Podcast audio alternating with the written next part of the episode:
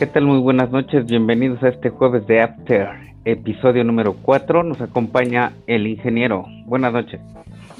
¿Qué tal? Buenas noches, bienvenidos a otro jueves de After, ya aquí con los hielos y todo, un whisky en las rocas, ¿por qué no? Y el Conta. Hola, ¿qué tal? Buenas noches.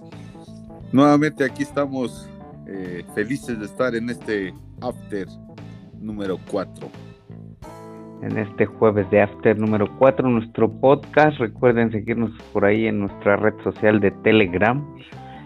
Y vamos a tener tres temas en la mesa. El primer tema será el Tri en su paseo por Austria, en su paso por Europa. Eh, la nueva jornada en Europa y además los horarios confirmados de la Liga MX Guardianes 2020. El Tri, el Tri ganó sus dos encuentros como los pronosticó el teacher la, semana pasada, 3-2 el marcador contra Corea y 2-0 contra Japón. Eh, los anotadores diferentes, pero en esencia, en esencia se, se, consiguió, se consiguieron esos, esos puntos. No aposté porque no me sobraba dinero, pero bueno, ¿alguien vio los dos partidos? Yo sí. Inge. Yo también vi los dos y hubieras apostado porque si recuerdan mi pick fue que Raúl Jiménez iba a anotar un gol contra, este, contra Corea y lo anotó. Ahí está mi, apunte. Pues el que vi más fue el, contra Japón. El, el, primero contra Corea sí no lo pude ver por cuestiones de chamba con la uni. Pero este sí vimos el, el segundo partido y mi pronóstico, ve que yo le había dicho de con, contra Japón que si ganaba México 2-0. Así es que. Sí. Si se acuerdan. Pero ¿Qué te pareció el yo, yo no vi. Los pronósticos. No sé, dio, a ver cuál fue su pronóstico contra Corea. A ver, recuérdemelo. Yo recuerdo que creo dije también entre 2-0 o 2-1, algo así. Creo que dijeron 2-1 ambos. Pero el de. Yo, yo fui con 2-1 en Corea. El de Japón sí, yo lo marqué como 2-0. Sí, contra la verdad estuvo como cardíaco porque hubo un momento en que Japón le apedreó el rancho feo, o sea, feo a México, pero después hablemos, salió hablemos este, del, del, Corea, hablemos del México-Corea, el primer partido que fue el sábado a las 2 de la tarde, México contra Corea y pues a, eh, iba comenzó perdiendo la selección. Em, dicen que que se tragó el, el gol este Hugo González, el portero, pero pues de ahí tapó unas cuantas eh, y no fue hasta el segundo tiempo donde pues México pudo eh, pudo capitalizar sus, sus llegadas y fue que anotaron por ahí por México Raúl Jiménez, Carlos Antuna y Carlos Salcedo. Salcedo que lo hacíamos fuera y, pues anotó, pero bueno, la selección se va con estos dos goles en contra. Creo que su punto más débil en, en los 90 minutos del partido contra Corea fue pues la defensa. ¿Y qué te pareció, Inge? Me gustó mucho el partido, eh, estuvo, estuvo bastante entretenido, jugaron muy bien, vi el trío infernal en la delantera mexicana, con Raúl Jiménez, el Chucky Lozano y Tecatito Corona. Tecatito Corona no brilló tanto, lamentablemente tuvieron que sacarlo al segundo tiempo, lo sacó el Tata Martino y entró este, el Brujo, que bueno, hizo gol también, o sea, sale el Tecatito, entra el, entra el Brujo y hace gol, eh, Carlos Antuna. Carlos Salcedo no dio un buen partido, o sea, hizo gol, o sea, sí acepto que hizo gol, pero no dio un buen partido. Tanto él como Moreno los vi raquíticos, lentos, este, bofos en algunos aspectos, sus cierres y su fildeo muy malo. Este, pero bueno, se ganó el partido 3-2, jugando muy bien la selección. Y que algo importante, eh, México agrega otra, otra victoria. O sea, está invicto. México este año, 2020, año de pandemia, México sigue invicto. ¿Qué, qué opina usted, Conta? ¿Cómo, ¿Cómo vio el juego? Ah, bueno, pues, no lo vio, pero. Le repito que. ¿Qué, opinión le tiene? No, no vi mucho el juego, pero. Pues otra vez, al parecer, por lo que leí, eh, tuvieron problemas en el, en el primer tiempo de adaptación. No se enchufaban muy bien los, los jugadores. Eh, una media como pues no teniendo el balón para poderles eh, surtir a los delanteros y ya después se acoplaron en el segundo tiempo. Yo creo que a lo mejor cansaron a los coreanos y hubo mejor este desplazamiento por, por ambos lados, tanto de los extremos como por la media cancha, afianzándose más. Y obviamente los cambios también este, son muy importantes, ¿no? Porque iniciando en el segundo tiempo eh, empiezan a caer los goles. Así es que rescatar el campo de, en el que jugaron en el contra Coreo, bastante aceptable el campo.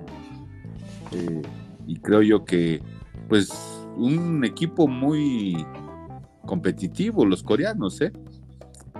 Así es que, pues, considero que México estuvo estuvo bien y ya ven que está rankeado en el lugar número 11.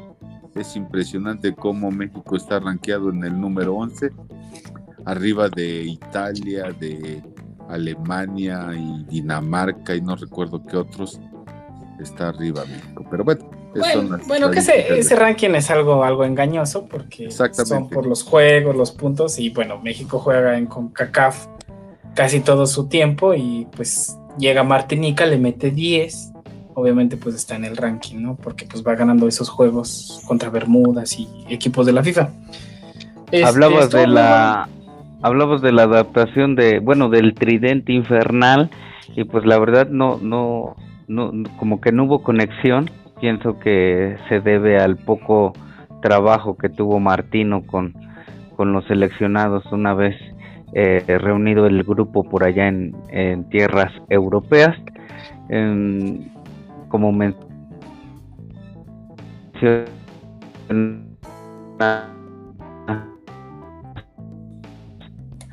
bueno, ahí tenemos un problema de audio.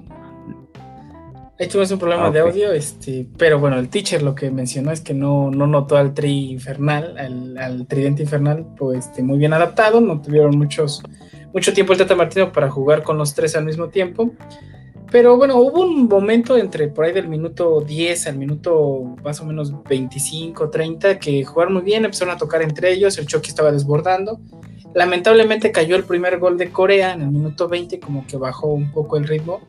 Pero México con la cabeza en alto eh, siguió atacando, siguió atacando y de puro milagro Corea no se fue al, medio tiempo con dos goles encima porque el portero sacó algunas. O sea, Raúl Jiménez falló tres claras. No falló este, una, falló tres claras frente a la portería de donde solo tenía que, como decimos en el llano de Conta, cachetearla. No pudo ni cachetear la maldita pelota frente al portero coreano. Pero yo creo que el, primer gol que le hacen a, a México sí es un error garrafal de del portero, eh, de no recuerdo el nombre. ¿De Lugo? ¿De Lugo sí, ¿Usted cree que sí se lo tragó? Sí. Ah, yo digo que no sé, o sea, sí se lo tragó, o sea, sí, eso sí lo acepto. Pero es que ya estaba adentro, o sea, ya estaba ahí. La diagonal ya se había hecho. Un error de, de este, no atajar bien el balón porque le pica antes y ya después, pues como ya va va en el aire el portero, le pica antes y ya no puede manotear para poder sacar el balón, pero fue un error, desde yo sigo viendo el, el, video y nuevamente para mí que fue un error que se lo traga el portero. Pero bueno. No, claro, o sea, totalmente de acuerdo con eso. Hugo González atacó mal el balón, pero por ejemplo, la jugada donde desborda este el jugador más caro de Corea, eh, llega a línea final, hace el centro pues, el pase es por delante de la línea de defensa de México y llega este Yu Juan y le pega este chalatón, ¿no? O sea, le pega con entre el tobillo, la mollera, este y le pega feo, pero si le hubiera dado raso, o sea, si, la, si el jugador coreano también la cachetea, por más que Hugo González se hubiera aventado como Richard Textes en los supercampeones, no lo hubiera parado. O sea, se encontraron el hambre con las ganas, ¿no? Yo digo.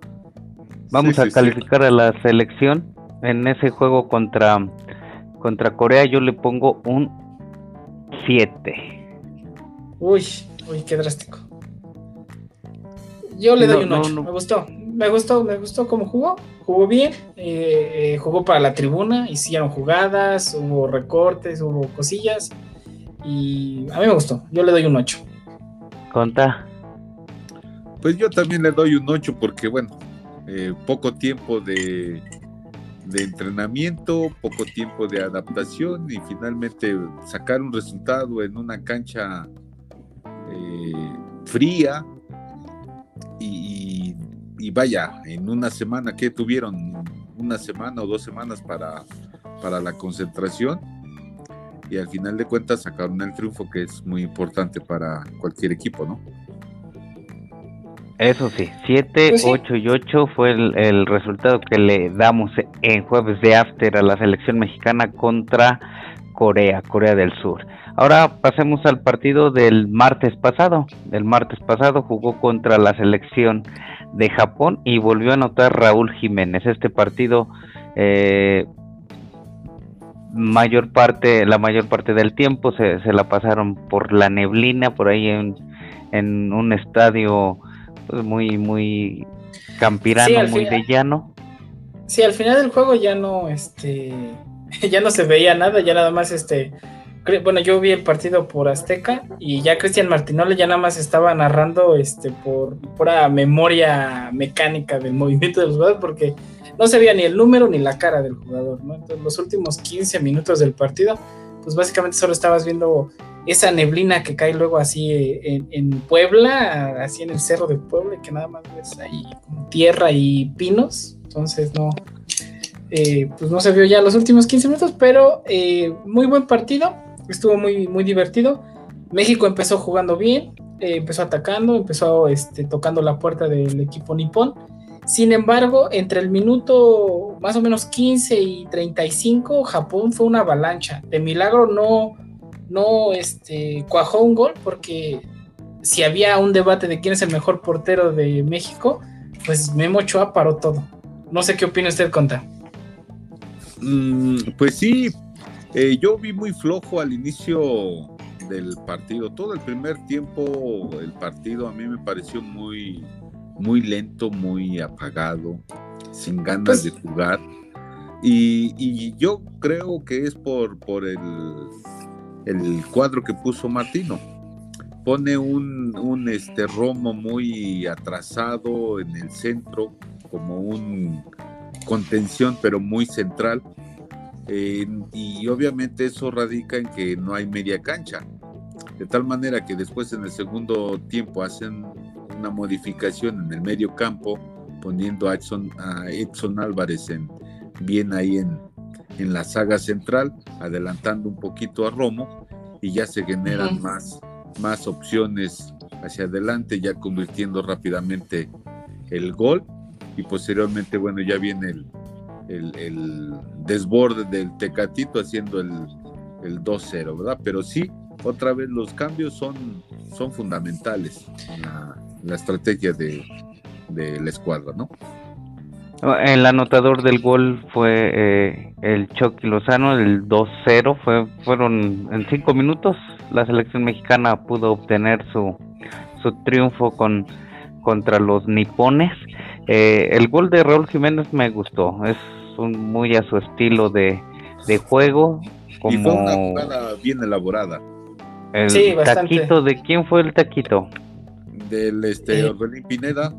Orbelín Pineda. Orbelín Pineda, este, cuando México estaba en su partido, en su momento más sombrío del partido, Orbelín Pineda estaba demostrando dotes de, buen jugador. ¿Por quién entró Orbelín?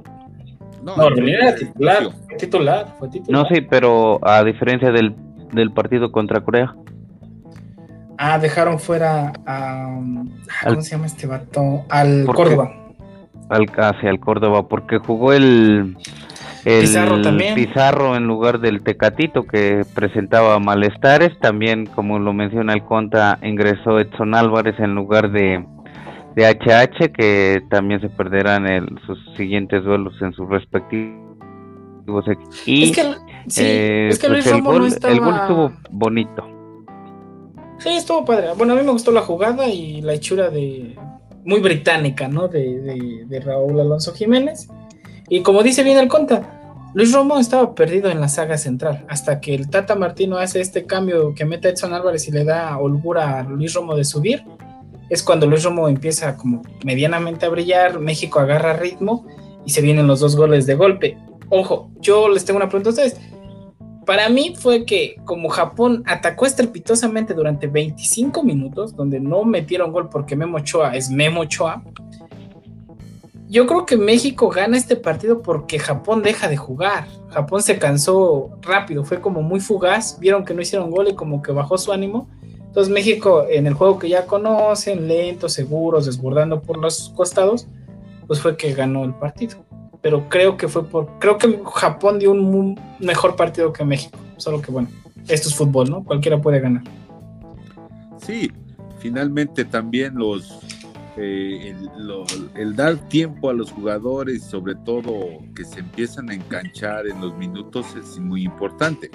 El primer tiempo para México fue totalmente desagradable y hasta que hubo esas modificaciones con los jugadores, entonces ya se ven más comprometidos porque hay más juego, porque están más a gustos y es cuando empiezan ellos a brillar en hacer algunas pinceladas o jugadas con la intención de, siempre ir adelante y es porque caen los goles. Pero sí, fundamentalmente la media cancha tiene que ver mucho para que un equipo pueda tener opciones de gol. Eh, también el gol del Chucky fue una gran jugada.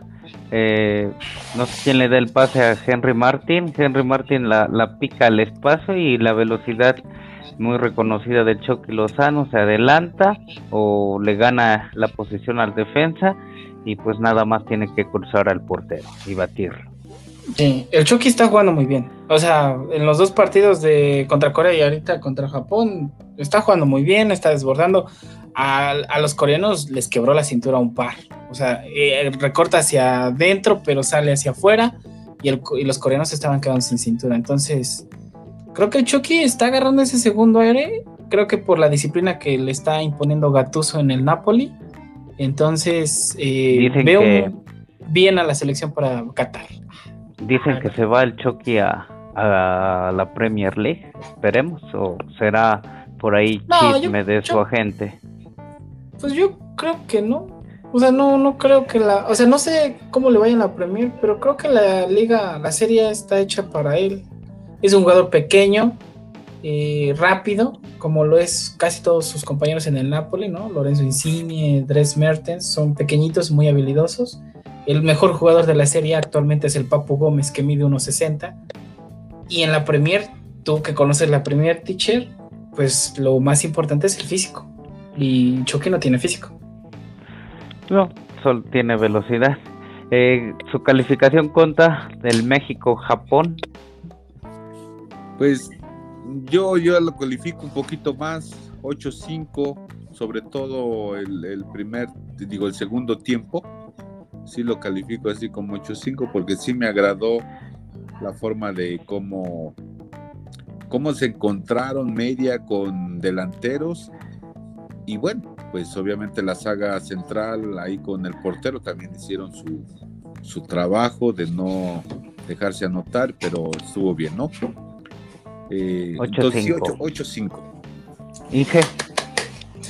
Yo no sé si se pueda esto, es, tu, es tu podcast, pero voy a tomarme esta libertad de darle un 9 de calificación a Ochoa, porque gracias a él se levantó la moral del equipo mexicano y fue el que México ganó el partido con sus ataques, como en aquel mundial del 2018 cuando le para todo a Neymar. Entonces yo 2014 2014, perdón, que le para todo a Neymar, ajá, y que hasta le cierra la boca a Croacia. Entonces, eh, le pongo 9 de calificación solo a Ochoa y a todo el equipo mexicano le doy un 8. Yo eh, al equipo en, en general le doy una calificación de 8 y bueno, pues eh, de gran, de gran alcance esta, esta gira por, por Europa de la selección. Y bueno, fueron sus últimos partidos del año, como bien dices, termina invicto. Y bueno, pues esperemos el próximo año que escuchando por ahí varios programas de compañeros analistas del fútbol, dicen que el próximo año o afirman que el próximo año va a estar pero empachadísima la selección por sus contratos por ahí con Zoom en la Unión Americana para que lo puedan eh, ir a ver e ir a gastar sus dolaritos los paisanos por allá en el norte. Saludos a todos los que nos escuchan en la, en la Unión Americana. Y bueno, pues de este lado seguramente va a haber partidos por ahí en el Azteca, en Guadalajara, quizá en Monterrey. Y bueno, pues de mucho beneficio esta gira por, por Europa de la selección. ¿O no? Sí, bueno. Mm, perdón, Inge. Adelante, adelante. Inge. No, o sea, o sea, sí, pero todo depende de, la pandemia. O sea, el contrato ahí está, el millonario empachado, como dices tú, pero todo depende de la, de la pandemia. Eso es lo que ha dicho los diarios de, de deportivos como el AS. O sea, todo va dependiendo de la pandemia y el aforo que puedan tener los estadios para el siguiente año. Sin gente, yo creo. ¿Conta? Pues sí, todavía yo creo que se va a echar de menos al público y bueno, va a estar la agenda muy apretada por los contratos, como tú dices, a ver este cómo funciona o sobre todo el rendimiento de los jugadores que también tienen que cumplir con sus equipos y, va a haber, de repente me atrevo a, a decir, varios lesionados y de por sí ya se están lesionando ahorita algunos jugadores por tanto partido que están jugando allá en, en Europa, ¿cómo será el próximo año que la agenda va a estar muy, muy apretada para cumplir con todos los torneos?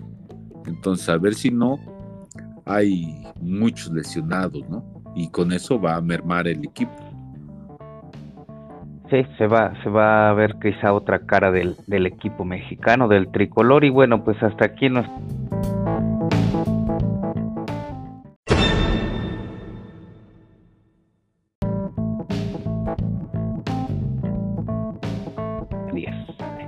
Regresamos de podcast jueves de After y esta es nuestra nuestra tercera entrega de bueno nuestra tercera sección de los horarios del repechaje de la Liga BBVA Guardianes 2020 la liguilla el repechaje recordemos que estos cuatro partidos serán a un solo partido y bueno los ganadores estarán o entrarán a la liguilla eh, ya eh, bien dicha la liguilla el próximo miércoles con los cuatro equipos que quedaron en los primeros lugares.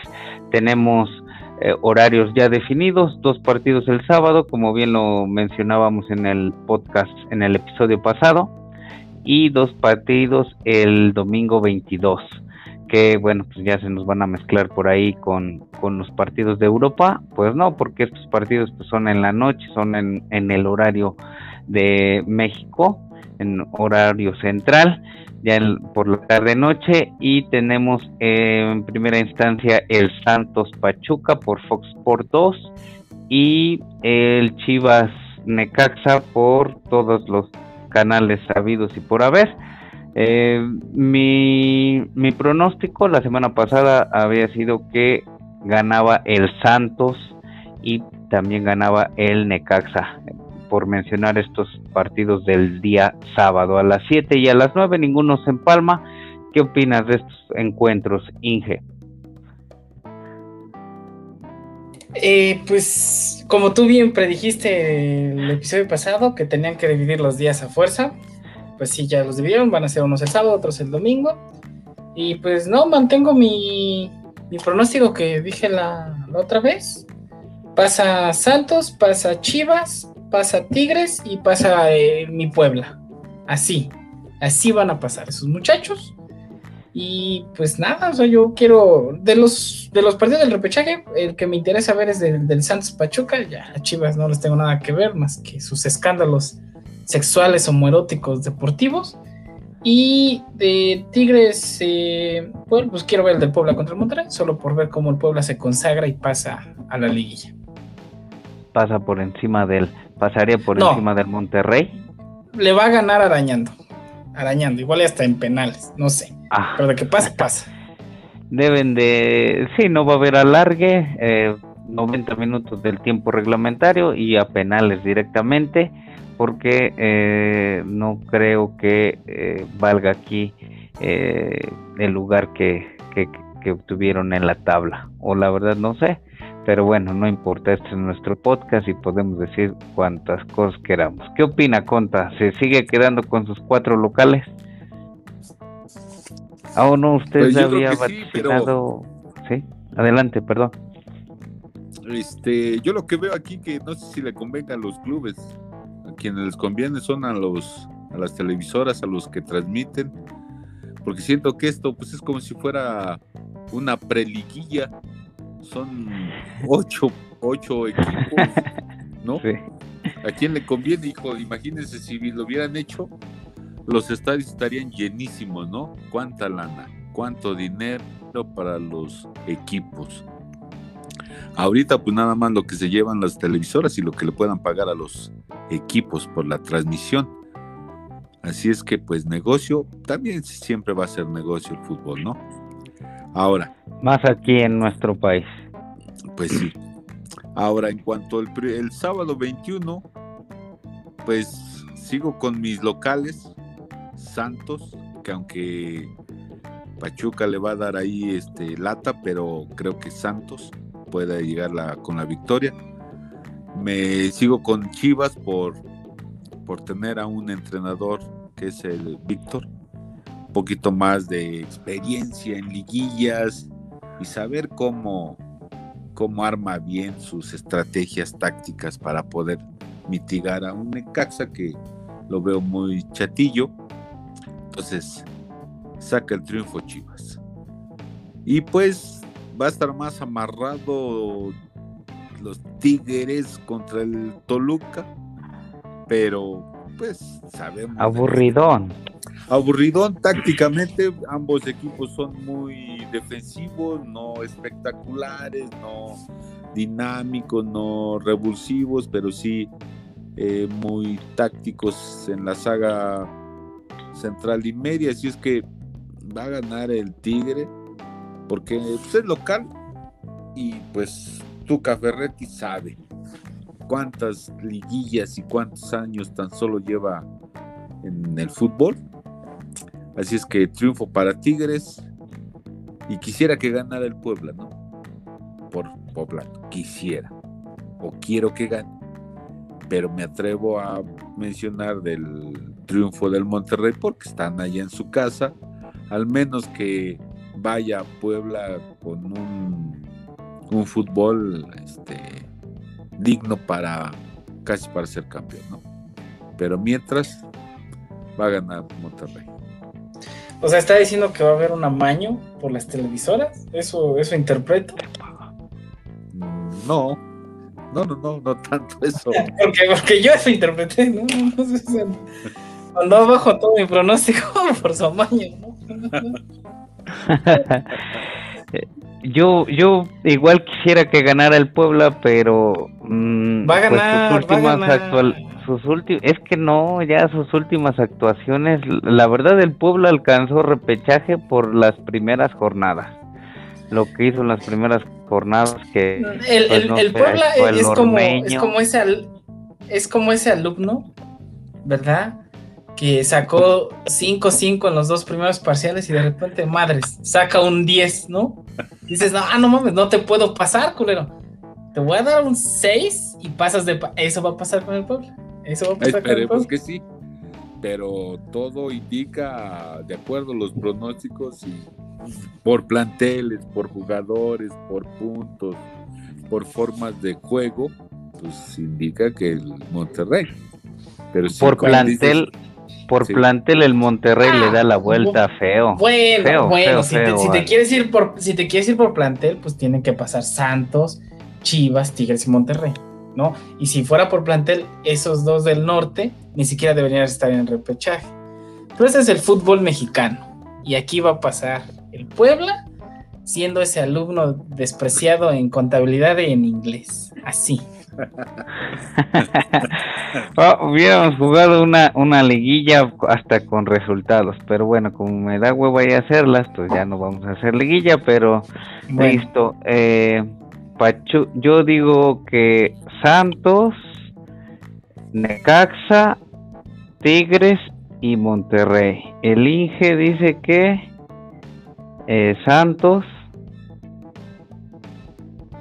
Luego, Inge. Ah, perdón, sí. Santos, Chivas, Tigres y Puebla. Ese es mi pronóstico. Santos, Chivas, Tigres y Puebla. Y el Conta. Este, por su amaño, dice. ¿Era Santos o Pachuca Conta? Así en esa línea. En esa Ah, línea. Todos los- los locales. Todos los locales.